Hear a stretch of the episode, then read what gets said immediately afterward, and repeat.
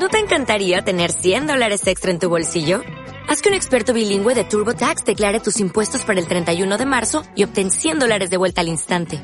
Porque no importa cuáles hayan sido tus logros del año pasado, TurboTax hace que cuenten. Obtén 100 dólares de vuelta y tus impuestos con 100% de precisión. Solo con Intuit TurboTax. Debes declarar para el 31 de marzo. Crédito solo aplicable al costo de la presentación federal con TurboTax Full Service. Oferta sujeta a cambios o cancelación en cualquier momento. Hola, hola, mis queridos oyentes, ¿cómo están? Estamos de nuevo aquí en su programa favorito, Fisio Radio UO. Y bueno, para los que no me conocen, soy Mari Carmen Antonio Cárdenas. Y hoy es un programa muy especial porque tenemos a tres grandes invitadas. Ellas son las licenciadas Frida Fabiola García Alegría, la licenciada Carelia Castillo Torres y la licenciada Iris Abigail Jiménez Salvador. Ellas nos hablarán sobre el tema de la diabetes enfocado a la fisioterapia, nos darán sus puntos de vista y todo lo que saben ellas desde su ámbito laboral. Bueno, no las hagamos esperar más, así que vamos con ellas. Hola Carelia, bienvenida, ¿cómo estás? Gracias por acompañarnos el día de hoy. Carelia, quisiera preguntarte, ¿qué puedes comentarnos tú acerca de la diabetes y su relación con la fisioterapia? Hola Mari, ¿qué tal? Muchas gracias a ti por invitarme y compartir este pequeño espacio contigo y con mis compañeras también, colegas. Em, y sí, la verdad es que em, la diabetes es una enfermedad crónica que desgraciadamente eh, ocupó un papel muy relevante aquí en México, en nuestro país, porque hasta el 2019 México ocupaba el noveno lugar mundial en diabetes. Entonces, como te podrás dar cuenta, es una enfermedad muy común en los mexicanos, para desgracia. ¿Por qué lo manejo como una desgracia? Porque es una enfermedad crónica, degenerativa, que, que va a aparecer cuando el páncreas no produce la insulina suficiente o el organismo simplemente no la utiliza eficazmente.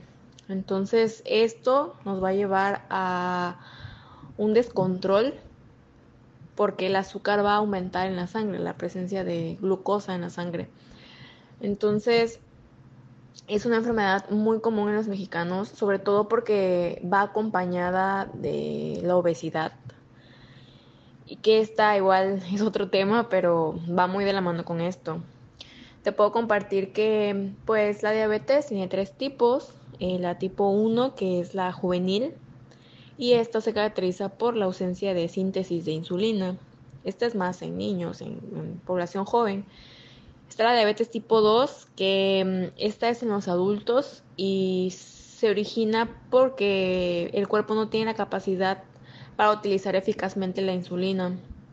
Entonces, esto, como te comento, mm, es consecuencia del exceso de peso o la inactividad física. Por eso te comentaba que va de la mano con la obesidad en la mayoría de los casos, no en todos. Em, y está también la diabetes gestacional, que está, pues como pues, lo dice su nombre, es, se lleva a cabo durante el embarazo.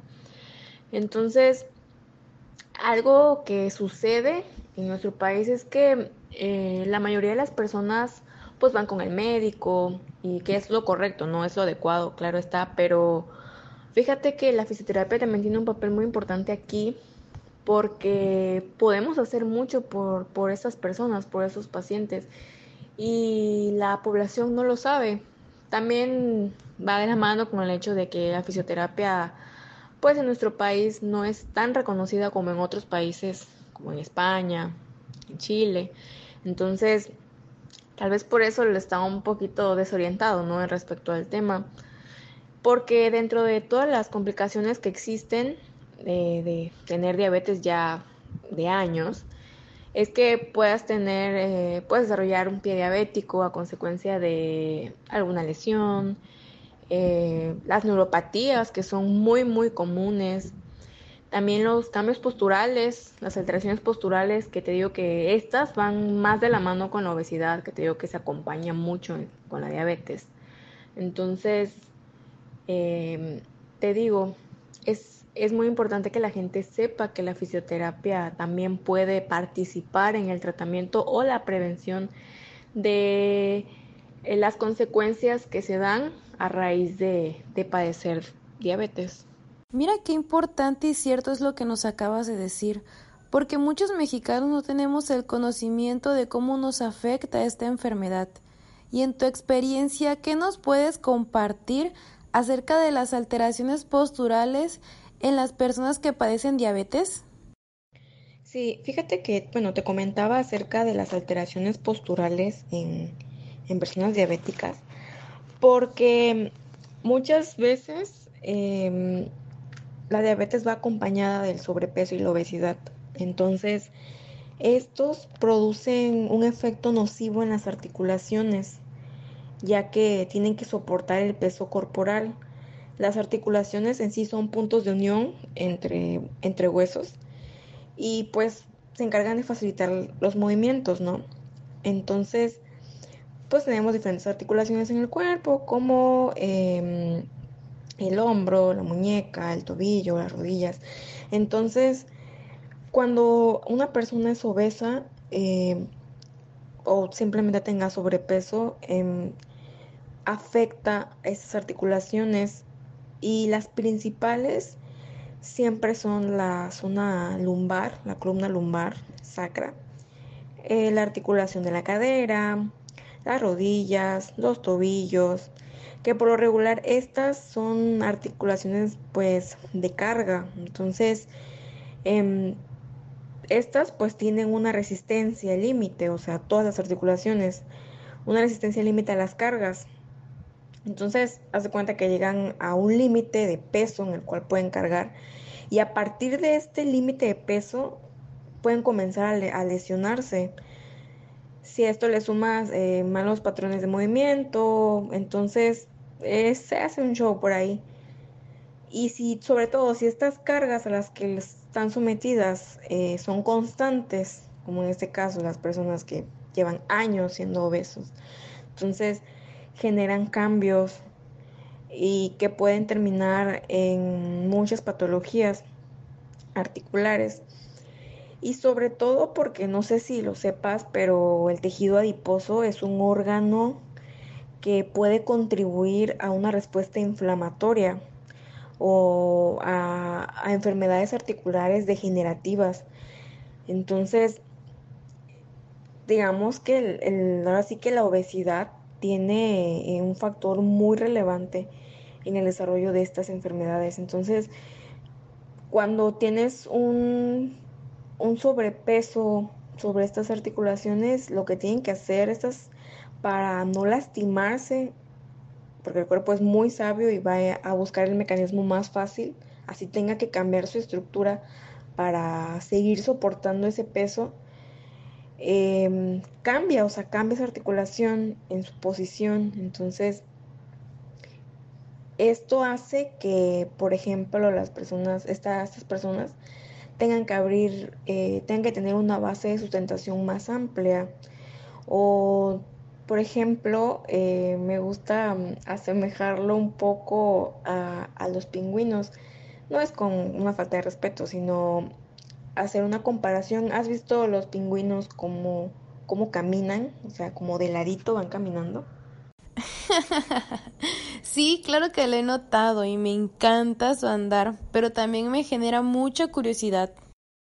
Eh, bueno, te voy a, explicar por qué eh, me gusta compararlo con la forma de caminar de los pingüinos. Y es que eh, los pingüinos tienen los movimientos laterales aumentados al caminar, o sea, caminan como de ladito, abren sus, sus aletas. Entonces, em, ellos caminan de esa forma porque para ellos es una forma de conservar energía, ya que si lo comparamos con otros animales del mismo peso, al recorrer la misma distancia, ellos necesitan más energía. ¿Y por qué? Esto es porque sus patas están tan cortitas que requieren, sus músculos requieren generar más fuerza eh, con mucha más rapidez cuando caminan. Entonces, para ellos caminar de esta forma es ahorrar energía. Entonces, eh, incluso eh, hay estudios en los cuales han comparado esta forma de caminata y les ha ayudado a, a, entender por qué hay cambios en la forma de caminar de las mujeres embarazadas y en este caso de las personas obesas, ¿no? Que caminan de la misma forma.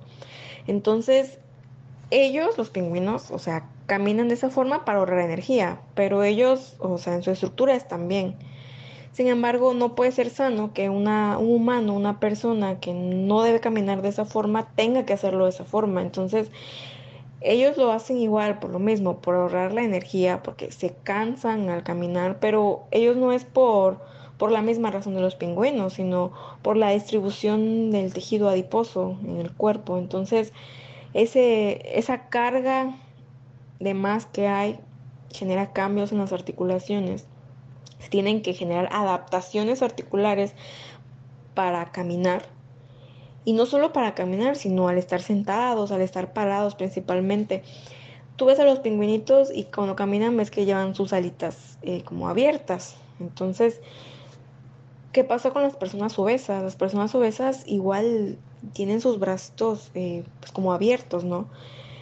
Entonces, todo eso es por la distribución de la, de la grasa corporal. Eh, si los ves en sus piernas, em, a veces tienden a formar una X, no siempre, pero tienden a formar una X, que esto se le conoce como valgo, eh, porque tienen que abrir más los pies para tener una mayor base de sustentación. Si los ves parados, algunos ves que sacan la pancita, están parados como hacia adelante. Entonces, si te das cuenta, los cambios vienen, o sea, desde la región cervical, o sea, desde el cuello, con las, la cabeza adelantada, anteriorizada, eh, los brazos abiertos, o sea, todos esos cambios articulares eh, van provocando problemas musculoesqueléticos con el tiempo y es donde viene, ay, es que me duele la espalda, es que me duelen las rodillas, pero pues no saben que todo esto es a razón del mismo sobrepeso que tienen. Wow, qué dato tan sorprendente nos estás brindando, ¿eh? Estoy segura que se les hará muy interesante a todos nuestros oyentes. Pero entonces, ¿cómo puede un fisioterapeuta ayudar a una persona con diabetes o en su prevención? Sí, fíjate que ya volviendo como tal al tema de la diabetes, eh, fisioterapia tiene un papel muy importante en la prevención de esta enfermedad, si ya la tienes porque, como te mencionaba, la diabetes muchas veces es causada por una falta de actividad física.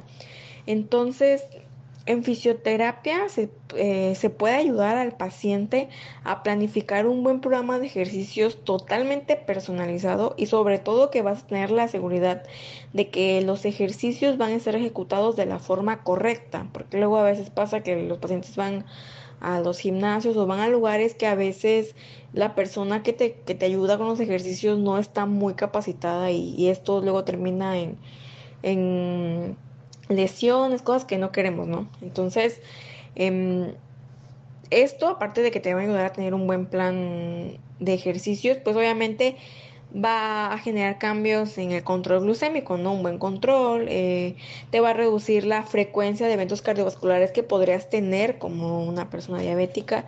Obviamente esto pues te va a ayudar a mejorar tu esperanza de vida. Incluso se ha comprobado que la actividad física es muchísimo más eficaz a la hora de prevenir eh, esta enfermedad que el tratamiento farmacológico como tal. Entonces, como te mencionaba, que las la obesidad va muy de la mano con la, con la diabetes, pues si vemos que este exceso de peso genera cambios a nivel musculoesquelético que luego desencadenan en hipotrofias musculares, acompañadas de bajas resistencias y poca flexibilidad, eh, sumándole las alteraciones ya articulares, no como tal de la biomecánica. Este, pues estamos viendo que fisioterapia es como un boom, ¿no? Porque estarías matando dos pájaros de un tiro, ¿no? Bajas de peso, mejoras tu control glucémico, tanto como vas a mejorar este, las alteraciones biomecánicas a raíz de, de todo esto. Entonces, si te das cuenta, fisioterapia tiene un papel muy importante porque te puede ayudar en, en este aspecto, ¿no? Entonces, no solo en ese aspecto, sino también en otras patologías que se pueden desencadenar a raíz de la diabetes, que es de lo que creo que te van a hablar mis compañeras, mis colegas. Entonces, este, pues así es como que papel importante respecto a, a esto, a la baja del, del índice glucémico en las personas con diabetes. Carelia, te agradezco por estos minutos de información que nos brindaste. Ahora pasamos con la licenciada Frida. Frida, ¿cómo estás? Es un gusto tenerte aquí. ¿Qué tal, Mari? Yo me encuentro muy bien, gracias a Dios, y agradezco la invitación que han tenido para conmigo el día de hoy. Frida, es bien sabido que a lo largo de tu trayectoria, de tu carrera, te has dedicado a la neuropatía diabética. Cuéntanos, ¿de qué se trata? Sí, así es. La neuropatía diabética es una complicación de la diabetes y es más frecuente que lo veamos en los pacientes que tienen diabetes tipo 2. Esta situación clínica normalmente aparece ya cuando la diabetes ya está muy avanzada y se da porque como tenemos un exceso de glucosa en sangre y aparte empieza a haber una disminución del flujo sanguíneo sobre los nervios, pues empieza a haber daño a nivel del cuerpo de estos nervios. Normalmente eh, se empieza a dañar lo que es la vaina de mielina, que es una capita que recubre estos nervios. Cuando empieza a suceder todo este daño neurológico, los pacientes presentan un cuadro clínico característico y se da principalmente en las extremidades distales, en los brazos, en las piernas, predominando más toda la sintomatología en manos y pies. Y esto se acompaña normalmente de dolor, de parestesia, que es una sensación de hormigueo, empiezan a tener pérdida de la sensibilidad, y en casos más extremos, por así decirlo, pues empieza a haber un déficit motor. Wow, sí que hay que tomar en cuenta esos síntomas que nos estás mencionando, porque es un indicio de que algo ya no está bien con nuestro cuerpo, y más si padecemos diabetes. Y dinos, ¿cómo es esto en el enfoque fisioterapéutico? La fisioterapia juega un papel muy importante en esta situación clínica, principalmente por el ámbito de la funcionalidad que se ve afectada en la persona. El enfoque que tiene o tenemos nosotros los fisioterapeutas en la neuropatía diabética es disminuir el dolor, mejorar la circulación sanguínea, restablecer esa pérdida de sensibilidad. Cuando la persona ya tiene déficit motor, pues restablecer la fuerza muscular, así como programas de enseñanza y autocuidado con el fin de que el paciente pueda seguir realizando sus actividades de la vida diaria. Y para ello pues ocupamos diversas modalidades, desde un agente físico, sea calor o frío, aunque siempre debemos de tomar en cuenta cómo está esa sensibilidad para poder prescribirlo. La cinesiterapia, que es todo lo relacionado con la movilidad, el ejercicio terapéutico muy importante, lo que son agentes electrofísicos o electroterapia para contribuir en la mejora del dolor o en la mejora de la fuerza muscular. También métodos de fisioterapia neurológica que nos van a permitir pues mejorar todo lo relacionado con lo sensitivo.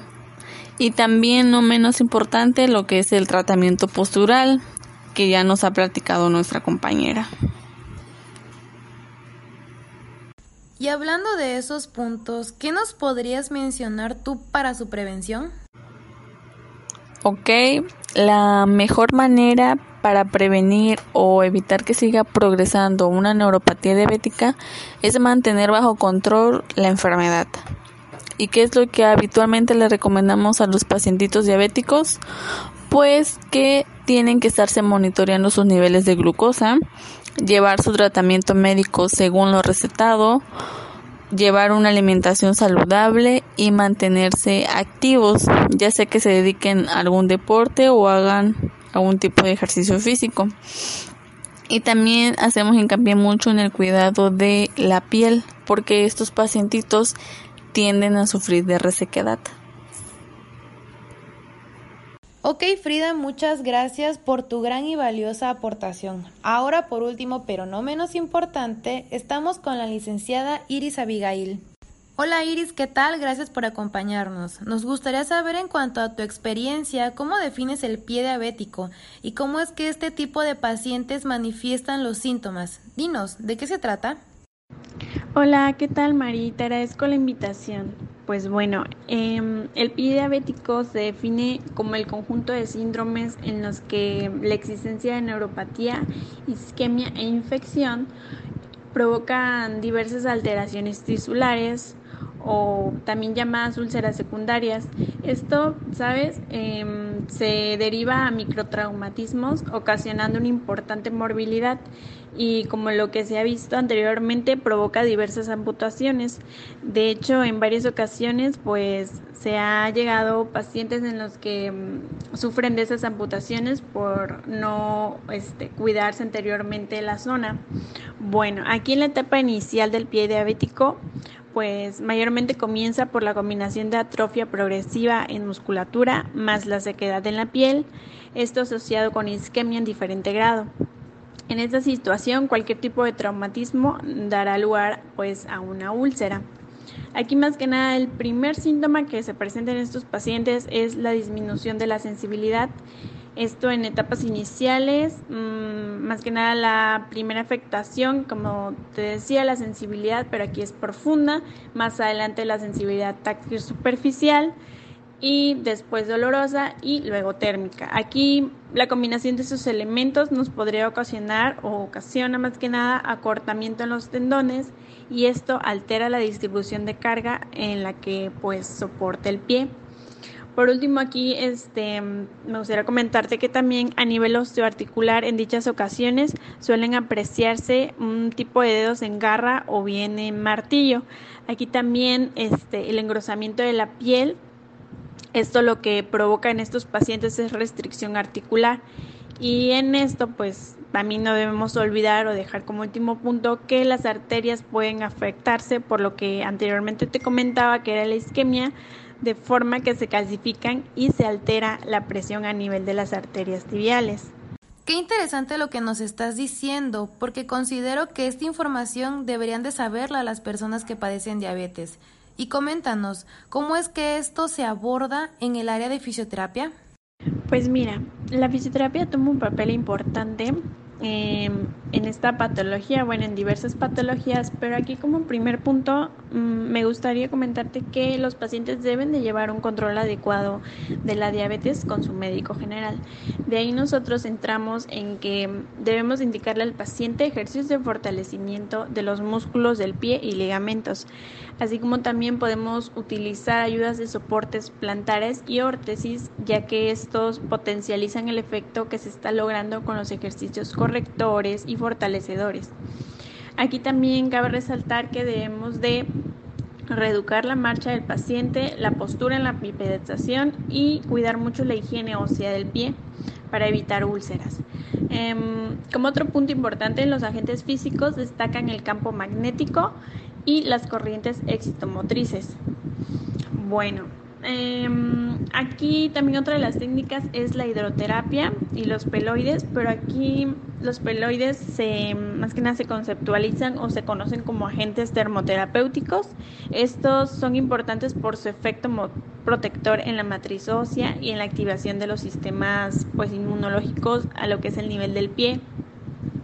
Y aquí como algo que me gustaría resaltar, ya que es muy importante saber que las formas de termoterapia no están indicadas en este tipo de pacientes, mm, más bien em, calentar o más que nada la zona que se va a tratar, en este caso el pie, porque los peligros de sufrir quemaduras y las alteraciones que sufre la glucosa en la sangre cuando es sometida aquí a temperaturas por encima de los 37 grados. Entonces hay que evitar mucho esa parte.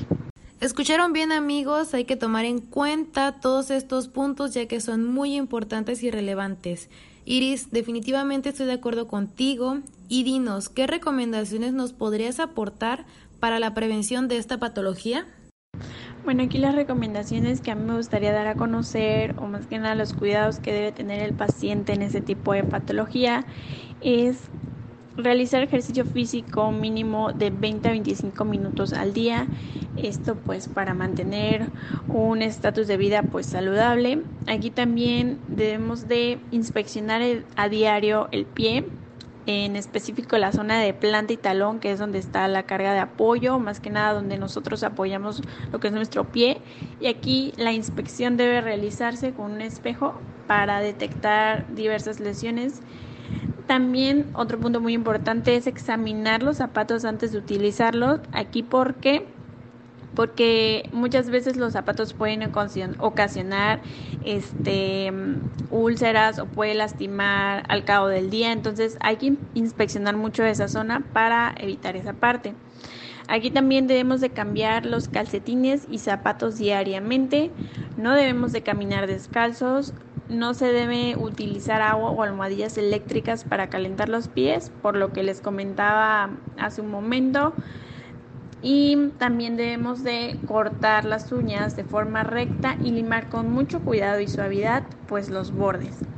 Aquí también al momento de lavar los pies, bueno, al momento de bañarlo, debemos de secarnos muy bien entre los dedos para evitar este tener ahí o acumular ahí humedad.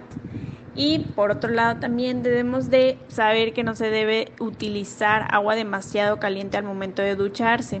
Y por último, como una recomendación también extra, se puede aplicar quema hidratante después de bañarse para mantener hidratada la zona, ya que como les explicaba también un, un síntoma eh, característico pues es la resequedad, entonces es muy bueno aquí aplicar crema hidratante.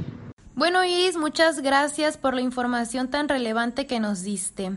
Mis queridas licenciadas, ha sido un gran honor haber compartido con ustedes un pequeño espacio del programa. A nombre de toda la producción les doy las gracias y espero que esta no sea la única vez que nos veamos por aquí. Bueno amigos, el programa ha llegado a su fin. Yo soy su amiga Mari Carmen y nos vemos. Hasta la próxima. Every day we rise, challenging ourselves to work for what we believe in. At US Border Patrol, protecting our borders is more than a job. It's a calling. Agents answer the call working together to keep our country and communities safe. If you are ready for a new mission, join U.S. Border Patrol and go beyond. Learn more at cbp.gov/careers.